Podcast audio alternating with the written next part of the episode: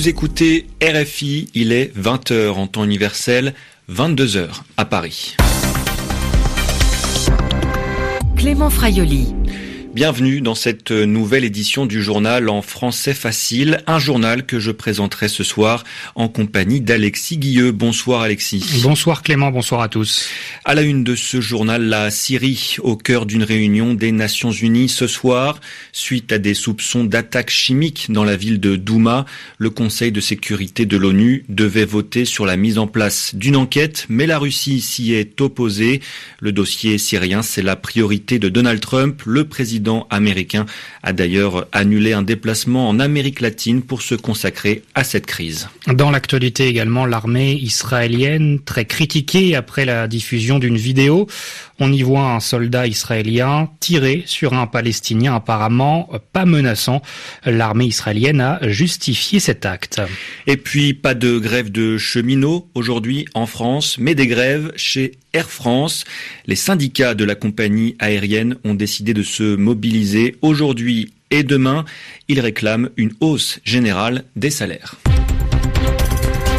Les journaux. Les journaux en français facile. En français facile. La Syrie inquiète toujours la communauté internationale. Suite aux soupçons d'attaques chimiques dans la ville de Douma, le Conseil de sécurité de l'ONU se réunit ce soir. Une réunion voulue par les États-Unis. Les Américains souhaitaient un vote du Conseil de sécurité sur la mise en place d'une enquête sur l'utilisation d'armes chimiques en Syrie. Mais la Russie a mis son veto. Le veto permet aux États membres de s'opposer et de bloquer toute décision. Mais les États-Unis ne renoncent pas à retrouver une solution à la crise syrienne. Pour cela, Donald Trump a même bousculé son agenda. Le président américain annule son déplacement en Amérique latine prévu en fin de semaine pour superviser la réponse de son pays, Anne Corpet. Donald Trump devait s'envoler vendredi pour le Pérou et ne revenir que dimanche soir après une escale en Colombie. Le président américain était censé participer au huitième sommet des Amériques avec une trentaine de chefs d'État à Lima. Pour la première fois, cet événement se déroulera en l'absence du président des États-Unis. Donald Trump, qui depuis son élection ne s'est encore jamais rendu en Amérique latine, sera représenté à Lima par son vice-président Mike Pence et restera donc à Washington avec sa casquette de commandant en chef pour, comme l'écrit le communiqué de la Maison-Blanche, superviser la réponse américaine en Syrie. La riposte des États-Unis devrait intervenir dans les 24 heures si Donald Trump tient ses promesses. La Maison-Blanche tente de mettre en place une coalition, dit en tout cas agir en coordination avec la France. Le président américain a eu son homologue français au téléphone à deux reprises depuis dimanche soir. Il souhaite également associer les Britanniques à cette opération et Donald Trump a appelé Theresa May ce mardi matin. Bien entendu, aucune information ne filtre sur la nature de l'intervention envisagée. Comme l'a dit le président américain, le public ne sera informé que lorsque l'opération aura commencé.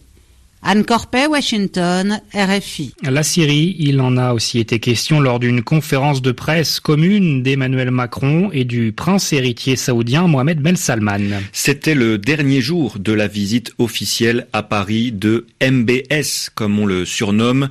Une conférence de presse a donc été organisée pour l'occasion. Le président français a déclaré qu'il donnerait dans les prochains jours sa décision quant à une éventuelle riposte militaire en Syrie. Emmanuel Macron y a également annoncé l'organisation d'une conférence humanitaire sur le Yémen à Paris d'ici l'été prochain. Le Yémen où est engagée l'Arabie saoudite dans la guerre contre la rébellion Houthi.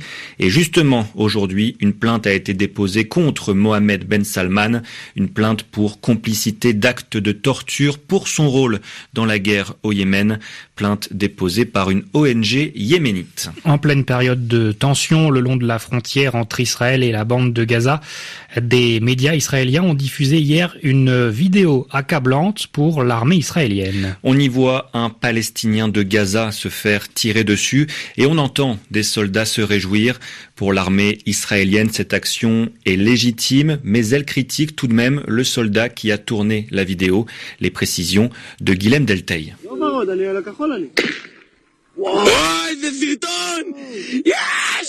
La séquence rendue publique fait une minute vingt et on y voit quelques Palestiniens rassemblés près de la barrière de séparation.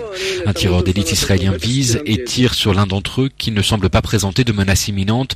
L'homme tombe au sol et le soldat qui filme se réjouit, le traitant de fils de pute. D'abord diffusée par une chaîne de télévision, cette vidéo a rapidement été très largement partagée sur les réseaux sociaux. Dans le contexte actuel, elle est particulièrement embarrassante pour l'armée. Depuis dix jours, des rassemblements sont organisés à l'intérieur de la bande de Gaza, près de la barrière de séparation avec Israël et les troupes israéliennes font face à des accusations d'usage excessif de la force, 31 Palestiniens ayant été tués par des tirs de soldats. L'armée a immédiatement annoncé l'ouverture d'une enquête et a finalement authentifié cette vidéo. Selon elle, l'événement date du 23 décembre dernier. Elle reconnaît qu'un Palestinien a été blessé, mais elle juge que le tireur a agi conformément à ses règles d'engagement. D'autres moyens de dispersion des foules ont été utilisés, mais les manifestants, qualifiés d'émeutiers, restaient sur place, affirme-t-elle. Elle estime en revanche que l'auteur de cette vidéo a enfreint le code de bonne conduite des soldats et elle réclame des sanctions disciplinaires. Guillaume Jérusalem, RFI. Le Chili va rendre obligatoire les visas d'entrée pour les Haïtiens et les Vénézuéliens. Le président chilien de droite, Sébastien Piñera, l'a annoncé hier. Une décision en réaction à l'immigration inédite que connaît le Chili depuis environ quatre ans en provenance de différents pays d'Amérique latine et des Caraïbes.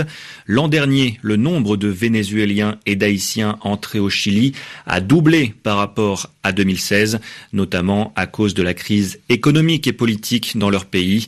Mais le nouveau gouvernement chilien souhaite désormais contrôler les arrivées. À Santiago, les précisions de Justine Fontaine. L'an dernier, 170 000 Vénézuéliens et 100 000 Haïtiens se sont installés au Chili. Et s'ils ont choisi ce pays, c'est pour son haut niveau de développement, mais aussi parce qu'aucun visa ne leur est exigé avant d'arriver. Cette migration, en particulier celle venue d'Haïti, est pourtant mal vue par une partie de l'électorat de droite, comme l'a bien compris le président Sébastien Piñera. J'ai pleinement conscience du fait qu'il existe au Chili une inquiétude croissante et justifiée concernant la manière dont se déroule actuellement le processus migratoire. Le moment est donc venu de mettre de l'ordre dans ce foyer que nous partageons. Pour cela, le gouvernement va présenter une nouvelle loi migratoire pour remplacer le texte actuel jugé obsolète. Et en attendant, le Chili exigera dès la semaine prochaine un visa préalable pour plusieurs nationalités, à commencer par les Haïtiens. Il a été décidé d'exiger un visa consulaire de tourisme permettant l'entrée et le séjour au Chili pour une période de 30 jours à tout citoyen haïtien qui n'a pas pour but l'immigration ou le développement d'activités rémunérées dans le pays. Les Vénézuéliens devront eux aussi demander un visa, mais ils auront accès à un permis de résidence d'un an avec lequel ils pourront travailler. Justine Fontaine, Santiago, RFI. En France, la grève des cheminots contre la réforme de la SNCF est en pause, au moins jusqu'à vendredi, mais la contestation sociale continue dans les airs aujourd'hui. Les 11 syndicats de la compagnie aérienne Air France avaient appelé à une grève de deux jours, aujourd'hui et demain. Ils réclament une augmentation générale des salaires de 6%. Ce mouvement de contestation en est à son sixième jour de grève, une grève qui a un coût selon la compagnie Air France. La direction l'estime à 170 millions d'euros, David Bachet. 170 millions d'euros pour 7 jours de grève. Les quatre premiers ont eu lieu depuis le mois de février. Les deux autres sont ceux d'aujourd'hui et de demain, dont le coût a été anticipé par la direction, qui communique sur cette estimation pour mettre la pression sur les syndicats et les inciter à suspendre leur mouvement. Les 11 organisations de défense des salariés, pilotes, hôtesses, stewards et personnels au sol en sont loin. L'intersyndicale a d'ailleurs déjà programmé quatre nouvelles journées de grève d'ici la fin du mois. Salariés d'Air France sont parmi les mieux payés des compagnies aériennes mondiales, mais leurs salaires n'ont pas évolué depuis sept ans.